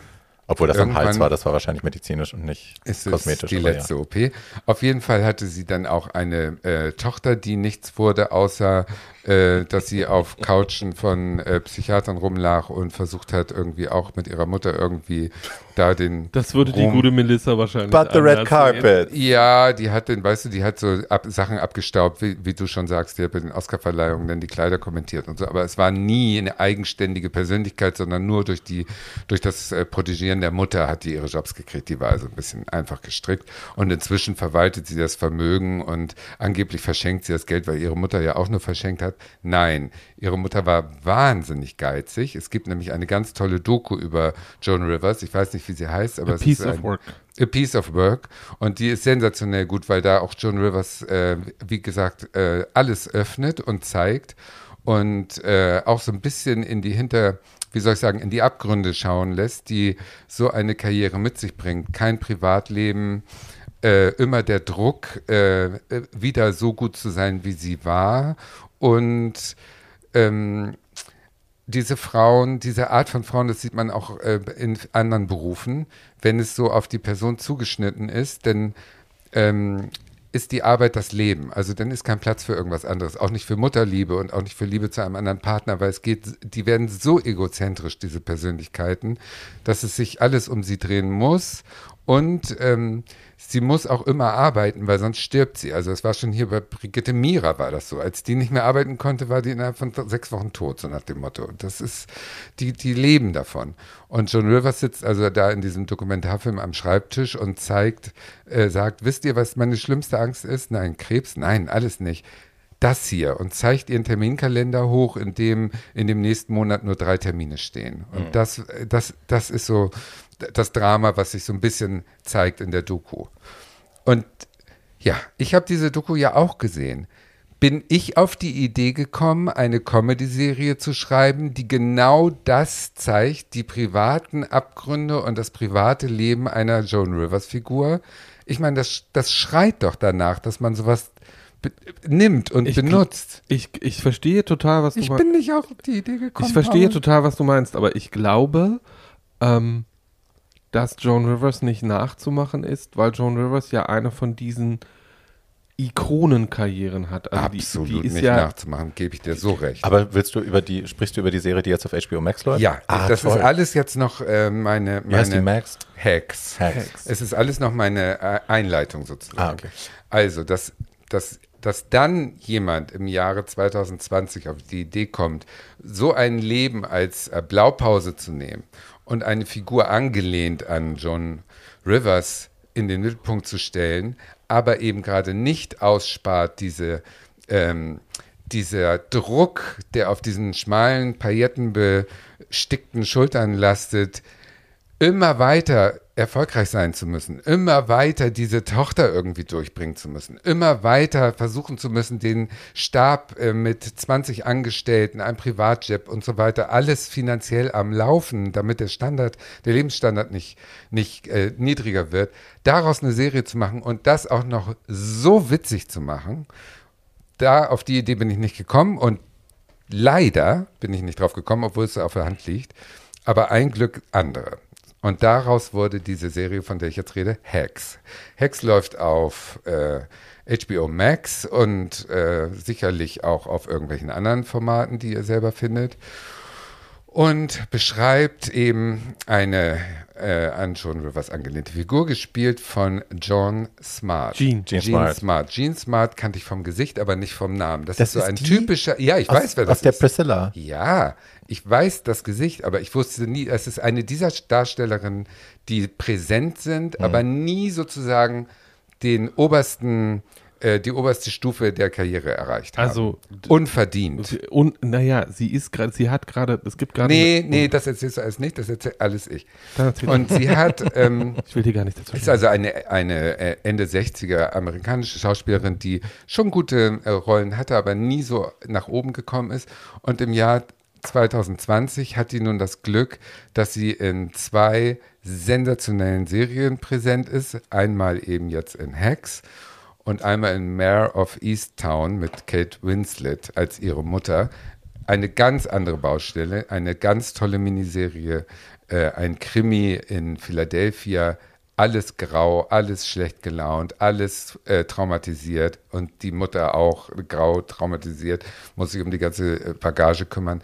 Und diese beiden Rollen sind sozusagen wie zwei Seiten einer, also beide Seiten einer Medaille und zeigen die, die sensationelle Schauspielkunst dieser Jean Smart und dadurch hat die jetzt gerade so einen Riesenhype. Die Ich- wird jeden Platz abräumen. Dann ergänze ich trotzdem, Preis. was ich gerade sagen wollte, Ja. weil das mit dem, was du gesagt hast, nichts zu tun Ach, hat. das freut mich. Wir haben schon über ein Format gesprochen, in dem äh, Gene Smart im letzten Jahr reüssiert hat und mit dem sie sehr viel positive Kritiken angeht und das Barbie auch sehr liebt. Gene Smart ist nämlich die brutale FBI-Agentin in Watchmen. Right. Das ist auch Ja, ja, sie. siehst du, die, die ja, aber sie hat immer so überall. Rollen. Ja. Die hat doch bei Samantha Who, kennt ihr noch Samantha Ja. Who? Ja. Da hat sie ja die Mutter gespielt auch, glaube ich. Kann sein. Wenn ich mich nicht täusche. Es war auch so eine, wo man denkt, ist die geliftet, ist sie nicht geliftet? Sie Ja, hat so ein, so, ein, ja, ja. so ein Gesicht, wo man denkt, Hohe Wangenknochen. wahnsinnig Ja. schön gealtert. Ja. Mhm. Die Ähm, ist und ich glaube, da war sie auch die Mutter. Und das, Ja. die ist halt, ich liebe die, wenn ich sie sehe, Ja, ich aber auch. es war immer so Genau. wenig. Genau, die voll ist recht. das. Die ist halt eine brillante Charakterschauspielerin. Genau. Und jetzt können wir richtig äh, uns freuen, dass wir die in zwei sensationellen Serien sehen. Und diese Hacks, Hacks, äh, ich weiß gar nicht, was es übersetzt heißen soll. Hacks? Keine Ahnung. H-A-C-K-S. Das ist der Name der Darstellerin. Nein, ne? nein, nein, nein, Nee, nein, nee, nein. äh, Das ist äh, irgendwas. Keine Also Ahnung. Hacks ist richtig schwierig zu übersetzen, weil es eigentlich Amateure bedeutet oder Dinge, die Leu oder, äh, oder Leute, die Sachen schlecht machen, aber es bedeutet halt auch im Englischen äh, ein Lifehack, also ähm, Trick, um's du- dir einfacher Trick, zu machen. Tricks um, Tricks, um die, Tricks, um die einfacher zu machen. Das ist ein Wortspiel, was man so nicht ins Deutsche Okay. übertragen kann. Also Hex spielt nun diese ganz reiche ältere Comedian, die in Las Vegas zusehen muss, wie ihr wie ihr Ruhm bröckelt. Also meinetwegen, sie hat da sieben Tage die Woche den großen Saal im MGM und der Manager kommt äh, am Anfang der, der, der zehn Folgen dieser ersten Staffel, zweite ist übrigens schon bewilligt, ein Glück, und sagt, hör mal Schatz, also deine Wochenendslots muss ich dir wegnehmen für ein jüngeres Publikum, deine Witze sind alle 30 Jahre alt und, äh, und da geht die natürlich an die Decke ne? und sagt, hör mal, ohne mich hättest du dieses Hotel gar nicht. Ne? Und äh, ich habe Las Vegas zu dem gemacht, was, was es ist und so weiter. Und ihr Management äh, begreift die Gefahr und sagt, wir schicken dir eine, die deine Witze sozusagen mit dir zusammen jetzt schreibt und die soll das so ein bisschen zeitgemäß machen ne? für die Next Generation. Las Vegas ist im Wandel und du musst dich mitwandeln. Und dann kommt so eine junge, äh, sehr junge, sehr ungestylte, ähm, mittelgut gelaunte, in, in, in so fetten Doc Martens Boots, so eine Lesbe, äh, 20 und ein Keks. Die Schauspielerin heißt Hannah Einbinder, ist auch ein Comedy-Star in Amerika, aber es ist ihre erste Fernsehrolle. Und die soll nun sie auf das neue Publikum sozusagen mit einschreiben und die beiden geraten natürlich total aneinander. Also es ist ein, äh, die alte äh, ist so arrogant und, und, und beißt die natürlich sofort weg, weil sie sagt, das habe ich überhaupt nicht nötig hier. So, so, was hast du bisher gemacht? Nichts. Und die andere sagt, hören Sie mal, Sie sind frauenfeindlich, Sie sind äh, schwulenfeindlich, Sie sind alles feindlich, Sie sind überhaupt nicht auf dem neuesten Stand und äh, Ihnen kann man auch nicht helfen scheinbar, wenn Sie hier so arrogant äh, mir gegenübertreten. Und so aus dieser Feindschaft, das ist sozusagen dieser, dieser Generationskonflikt, der über zehn Folgen natürlich dazu führt, dass sie sich annähern, aber so witzig, so toll gespielt. Also es ist dieses immer dieses Drama Element, was eben nicht lustig ist, was eben die Abgründe so zeigt. Zum Beispiel die Tochter von der ähm, Haupt von der von der John Rivers äh, äh, Hauptdarstellerin Deborah heißt sie in dem in der Serie. Die Tochter ist eben auch eine, die nur auf Couchen lag und äh, jetzt ihre eigene Jewelry-Line äh, macht und ganz stolz drauf ist. Und die Mutter sieht das und sagt, ja, toll gemacht, Schatz, aber denkt natürlich, was für eine Zeitverschwendung. Dieses Kind hat überhaupt kein Talent, hat aber einen großen äh, Fernsehverkaufskanalvertrag, die Mutter natürlich, und auch John Rivers. Auch John Rivers und, und äh, verkauft aber natürlich nicht die Juwelen ihrer Tochter, worauf die Tochter denn verletzt ist und aus Trotz irgendeinen Käfigkämpfer aus Russland heiratet. Und es geht also alles drunter und drüber.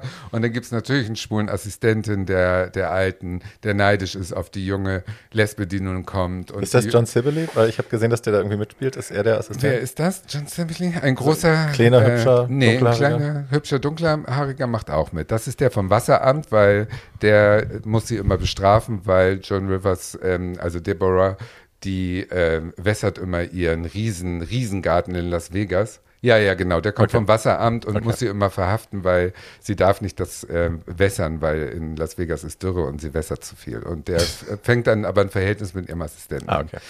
Und so weiter und so fort. Es ist also eine riesen tolle, tolle Serie. Zehn Folgen, ah, leider nur 30 Minuten, aber das macht es auch kurz und knackig. Und man ist immer gespannt auf die nächste Folge und möchte, möchte noch zehn Staffeln davon in dieser Qualität, wenn sie es beibehalten können, sehen, weil diese ja, das ist eben nicht nur Generationskonflikt, es ist auch feministisch, es ist äh, Mentor, Mentorin, es ist äh, sehr trockener äh, Witz, äh, sehr, sehr, so dieses so ein bisschen wie Maggie Smith, äh, dieser mhm. Humor, also die Jane Smart, die muss nur gucken, wenn die äh, kleine Lesbe irgendwas doofes gesagt hat und dann lachst du dich schon über diesen Blick und über dieses hochgezogene Augenbraue und über diese ganz kurzen bösen Antworten. Du schreist dich weg. Und dann gibt es eben auch tolle Nebencharaktere, irgend so eine, also weil, weil, weil Deborah so bekannt ist, zum Beispiel kann sie nicht in die Spielhöllen von Las Vegas gehen, sondern lässt natürlich in ihr Schloss äh, ein Blackjack äh, und Baccarat-Tisch kommen, einmal die Woche, mit einer äh, Croupier-Japanerin, äh, Asiatin, die so das Klischee dieser Asiatin spielt, dass du dich darüber schon wieder kaputt lachen kannst, weil die das mit Absicht benutzt, um was zu erreichen. Das wird dann auch mhm. klar. Also die verarscht äh, ihre, ihre äh, äh, ja, wie soll ich sagen, die benutzt das Klischee. Die benutzt das Klischee zu ihrem Vorteil und es kommt äh, irgendwann raus und das ist auch sehr, sehr lustig. Und so weiter und so fort. Ich will gar nicht mehr erzählen. Guckt alle, wo ihr es finden I könnt. I can't wait. Hacks. Können wir kurz darüber sprechen, dass HBO Max gerade echt die spannendsten Sachen macht und man es nirgendwo kriegen kann? Ja, leider. Oh, ich sauer. habe eine gute Nachricht. Ab November kann man HBO Max über Amazon Prime abonnieren. Oh gut, das, das ist gut. Und I, that, that's what I can't wait for dieses Jahr, weil, yeah, es, weil, es, weil, es, weil, es, 15 Sachen gibt, wo ja, ich sage, same. okay, mein November ist blocked. ja, December me, also. I have, I have, stuff to do. Ja, um, I'm gonna be fat again. Ja. Ja, Toll. Das ist eine super Serie. Man kommt also, äh, nicht aus dem Lachen raus. Also ich bin total froh, dass Tatjana das vorgeschlagen hat, äh, weil die Serie macht natürlich genau das, was wir hier gerade versuchen, auf eine wahrscheinlich viel intelligente und schnittigere Art und Weise. Sie stellt nämlich diese beiden Formen von Comedy, Political Correct, also moderne mhm. Political Correct Comedy und alte Brachial-Comedy in diesen beiden äh, Gott sei Dank weiblichen Figuren äh, gegenüber ja. und lässt sie sich aneinander reiben. Das ist hochintelligent, ja. ist es. Aber äh, ich kann das nur befürworten, dass das alle sehen, weil äh, das macht wirklich Freude, weil man sich einfach mindestens fünf, sechs, sieben, acht, neun, zehn Mal die Folge einfach wirklich schreiend auf der Couch, weil Dinge einfach so wahnsinnig komisch sind. Und weil sie so gute Schauspielerinnen dafür ja. gefunden haben. Das muss man eben auch sagen. Das steht und fällt damit. Wir hatten das vorhin bei AppFab in einer Randbemerkung nur. Die haben ja versucht, ein Spin-off zu machen, das mhm. hieß Mirrorball. Mhm, und das haben sie nicht selber geschrieben. Und das ist total schief gegangen, obwohl es dieselben Schauspielerinnen waren. Das heißt, ja. es liegt auch so sehr daran, was hast du für Schreiber äh, und, und für Autoren und und welche Absolut Schauspielerin richtig. hast du? Aber Jennifer Saunders kann halt, die kann halt Eddie schreiben, Ja, weil die sie kann halt Eddie das ist. schreiben. Aber sie kann Genau, zum Beispiel, er hat ja auch schon über einen anderen Film gesprochen, Ja. wo sie mitgespielt hat und da war sie halt ganz Ja, schlimm als genau, Schauspielerin. genau, kann Wenn sie sie nicht. Eddie ist, Genau. geht's gar nicht. Kann sie Da nicht. sitzt du dann und denkst dir so, what Ja. the fuck are you doing here? Und diese hier sind die Autoren von Broad City. Broad, Broad City, ja. Habe ich auch Broad nicht City, gesehen, ja. aber soll auch sehr, sehr, sehr gut sein. Insofern sind die in guten Händen, die Weiber da, und die sollen mal weiter so machen. geil. Ja. Smart, geil. Ja. Gene Smart geil. Ich beschließe diese Folge äh, mit etwas, das eigentlich klassische Comedy ist, aber dann doch revolutionäre Elemente hat. Äh, es ist eine weitere Comedy-Serie, die auch nur, von der es nur zwei Staffeln gibt, die ist inzwischen auch abgesetzt. Aber 2017 kam das ins Programm äh, und hieß The Real O'Neills. Das findet man jetzt auf Amazon Prime. Ähm, und ich empfehle das, weil das die indirekten Memoiren von Dan Savage sind. Dan Savage ist ein amerikanischer Autor und Kommentator, der vor allem dadurch berühmt geworden ist, dass er die Und letzten Aktivist, ne? und, und LGBTQ-Aktivist, ähm, der dadurch berühmt ist, geworden ist, dass er die letzten 20 Jahre im San Francisco Comic Chronicle eine Sexkolumne schreibt, die genau das ist, was man von einer Sexkolumne möchte, nämlich wahnsinnig queer, wahnsinnig offen, wahnsinnig smart und äh, wahnsinnig sexy an bestimmten Stellen.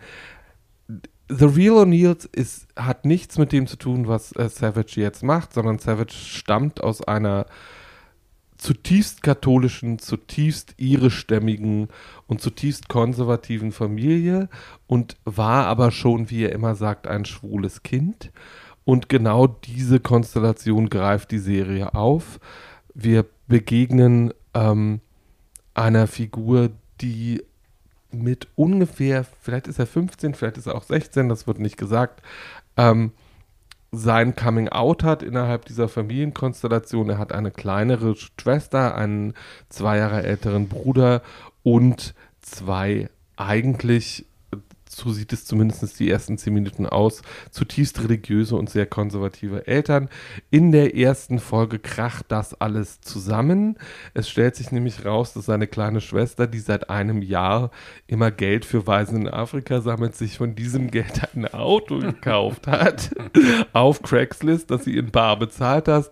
Sein äh, sehr muskulöser Ringerbruder hat eine Essstörung und ist äh, äh, und hat Anorexie und seine Eltern wollen sich scheiden lassen. Das alles stellt sich während einer äh, Kirchenveranstaltung raus, bei der äh, seine Mutter, die, der, der es unglaublich wichtig ist, dass äh, sie in ihrer Kirchengemeinde anerkannt wird und alle sie wichtig finden, einen Bingo-Abend organisiert hat. Und irgendwann schreien sie sich halt dann im äh, neben, Nebengelass aller an und äh, sagen sich, was sie eigentlich sind. Unter anderem sagt äh, die Hauptfigur auch, dass sie schwul ist. Und dann öffnet sich irgendwann ein Nebenfenster und jemand sagt, We just wanted to let you know the acoustics in here are fantastic. ähm, jedenfalls erzählt äh, The Real O'Neills dann 27 äh, halbstündige Folgen lang, was mit dieser Familie passiert und wie sie mit diesem schwulen Kind umgehen. Das ist sehr, sehr anrührend, weil das eigentlich eine klassische Comedy-Serie im Sinne von Roseanne ist. Das ist also eine Familienserie, wo all diese Figuren auch entsprechend ge gewertschätzt werden. Man sieht schon an der Also Be- Sitcom. also Sitcom, man sieht schon an der Besetzung, äh, dass das nicht zu verachten ist. Die weibliche Hauptrolle dieser sehr konservativen Mutter spielt Martha Plimpton, äh, die wir alle aus The Good Wife oder The Good Fight kennen, als schwangere Anwältin oder als erste Freundin von River Phoenix. Frau Plimpton ist eine wahnsinnig begabte Charakterdarstellerin. Ist das die rothaarige? Nein, das ist die Blonde. Ähm, und ähm, Frau, Frau, Frau Plimpton ist jetzt Mitte 40 und hat äh, schon, bevor sie, meine Lieblingsgeschichte über Frau Plimpton ist, äh, dass sie irgendwann äh, ähm, auf einer New Yorker Theaterbühne eine sehr klassische Rolle gespielt hat, bei der die weibliche Hauptfigur am Ende stirbt. Und das war so inszeniert, dass sie sich am Ende erschießt. Also Hedda Gabler war die Rolle. Ähm, und ähm, in einer Vorstellung funktioniert die Waffe nicht, was Frau Plimpton dazu gebracht hat, während sie sich erschießt, ganz laut Bumm zu sagen. Und das hätte, also äh, dieses Ende von Hedda Gabler hätte ich, glaube ich, gerne gesehen. Das war, glaube ich, insgesamt sehr, aber sie hat für die Rolle einen Toni gewonnen, also sie muss sehr gut gewesen sein. Jedenfalls, ähm, Frau Plimpton ähm, hatte davor in einer Comedy-Serie mitgespielt, die Saving Grace hieß. Ähm, wo sie eine völlig proletarische und sehr abgefuckte Mutter gespielt hatte und leckt sich hier alle Finger an dieser Rolle, weil es wird schon sehr früh sehr klar, die liebt alle ihre Kinder, aber sie sagt in den ersten zwei Folgen auch nicht ein einziges Mal das Wort schwul, sondern äh, versucht ihrem Sohn die ganze Zeit äh, Mädchen unterzuschieben und immer zu sagen, versuch es doch mal, sei doch nicht so konservativ. Es könnte doch sein, dass du gar nicht bist, was du denkst. Und ähm, aber insgesamt wird sich auf eine zutiefst hanebüchende, aber gerade deswegen so komische Art und Weise über religiöse Motive, über konservative Amerikaner, über Kirchengemeinden ähm, und über den Umgang mit schwulen Kindern lustig gemacht. Ähm, die Hauptrolle spielt. Äh, Ach, jetzt weiß ich, das habe ich ausgemacht. Das kann ja sein. Die Hauptrolle spielt. Äh, Barbie hat das, Barbie hat das ausgemacht. Ich empfehle es trotzdem. Die Hauptrolle spielt Noah Calvin, der auch im wahren Leben schwul ist ähm, äh, und ein sehr begabter Musical- und Comedy-Darsteller. Wer das sehen will und sich für Familien interessiert, die durch Katastrophen durch müssen, unter anderem das Coming-out ihrer Kinder, ist damit sehr gut bedient. Warum hast du das sehen. denn ausgemacht, äh, Barbie? Ich glaube, das war mir jetzt, ich bin, also ich habe die Tendenz, Sachen, die mich nicht sofort packen, gleich auszumachen oder relativ fix dann entweder mit dem Handy beschäftigt zu sein und mich dann zu wundern, warum die Sachen keinen Sinn machen, wenn ich mal wieder hingeguckt habe. So. Wie ich bei Drag Race in den letzten Folgen. Also die, ja. Serie, die Serie ist immerhin so, also es gibt ein Feature in dieser Serie, nämlich es gibt Fantasy-Sequenzen. Ähm, dieser Junge redet die ganze Zeit mit berühmten anderen amerikanischen Queerlingen äh, und lässt sich von denen immer Ratschläge erteilen. Und diese Queerlinge treten in dieser Serie auch auf. Unter anderem Garrett Clayton, Francis Conroy, Noah Crawford, Shane Jackson, Jordan Sparks, RuPaul, Tyler Oakley, Lance Bass, Jane Lynch und Gus Kenworthy. Ach, die. Ähm, ähm, also die, äh, die spielen da alle mit und äh, er befragt sie dann immer, wenn gerade Not am Mann ist, lässt er sich immer von Jane Lynch sagen, was er jetzt gerade machen soll. Und Frau Lynch gibt diese Ratschläge auch immer on air als sie selbst. Das I'm gonna create an environment that is so toxic. Genau. ähm, ähm, also Frau Lynch sagt dann so schöne Sachen wie Stop crying, you don't have any tissues, you're gonna look ridiculous. ähm, ähm, und äh, ich hatte damit sehr viel Spaß, Barbie offensichtlich nicht. Nö. Ähm, Aber das heißt nichts. Das heißt wirklich nichts. Das heißt nur, dass Comedy wirklich für, für Humor ist subjektiv. subjektiv. Jedenfalls ist es, war es eine massive, große US-Produktion, die für ein Mainstream-Publikum gemeint war äh, das sie nicht ganz gefunden hat, die aber, glaube ich, das Potenzial hat, ein queerer Kulthit zu werden, wenn das die richtigen Leute sehen. Gucken. Tatjana wird es gucken. Wie ja. gesagt, man findet es auf Amazon Prime. Die erste Staffel, die immerhin 22 Folgen hat, kostet auch nur 4,95 Euro. Also man kriegt was fürs Geld. Na hey, das ist doch ein guter Deal. So, oh Gott, dann haben wir ja wieder viel zu gucken und hoffentlich viel zu lachen. Ja. Ja. Ja. Und ich weiß, wir haben anfangs schon äh, kurz über unsere Lieblingscomedians gesprochen, das kam dann aber, sind wir vom Thema abgekommen.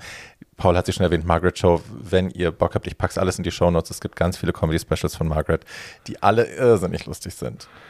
I'm the one that I want und so. Es, es gibt Notorious CHO, also es gibt so tolle Programme von ihr, da kann man sich einpissen. Das an dieser Stelle noch dazu. Ja, wenn, zum Beispiel, wenn Margaret Show erzählt, wie es wäre, wenn, wenn äh, schwule Männer dazu gezwungen werden, an einer Vagina zu lecken. Das ist nach wie vor eine der lustigsten Sachen, die ich überhaupt Wie sie kenne. bei der Geburt von ihrer besten Freundin dabei war. Pussy exploded! und so. Oder wie sie sich auch über ihre Asian Heritage lustig macht, wie sie über ihre Mutter spricht. Das ist alles irrsinnig fucking funny und kann man nur empfehlen. Ne? So, ja. wenn ihr Anregungen habt, Lob aussprechen wollt oder ähm, irgendwelche Fragen habt, die wir euch mal beantworten sollen, dann könnt ihr das gerne Oder Vorschläge schicken. zu neuen Folgen. Oder unsere Tassen und T-Shirts kaufen. Die sind ja noch gar nicht online. Achso. Aber bald. Aber bald. Bald. Bald gibt es Merch. Bald, bald. Genau, dann könnt ihr uns eine E-Mail schicken an tooldtotheyoungpodcast.gmail.com. Die 2 ersetzt ihr jeweils mit der Ziffer 2, also to, ihr wisst schon Bescheid. Ne? Und ich packe es auch nochmal in die Shownotes, dann könnt ihr da direkt draufklicken. So, und wir hören uns in zwei Wochen wieder und ihr gebt uns gerne 5-Sterne-Bewertungen bei Apple Podcast und einen netten Kommentar dazu.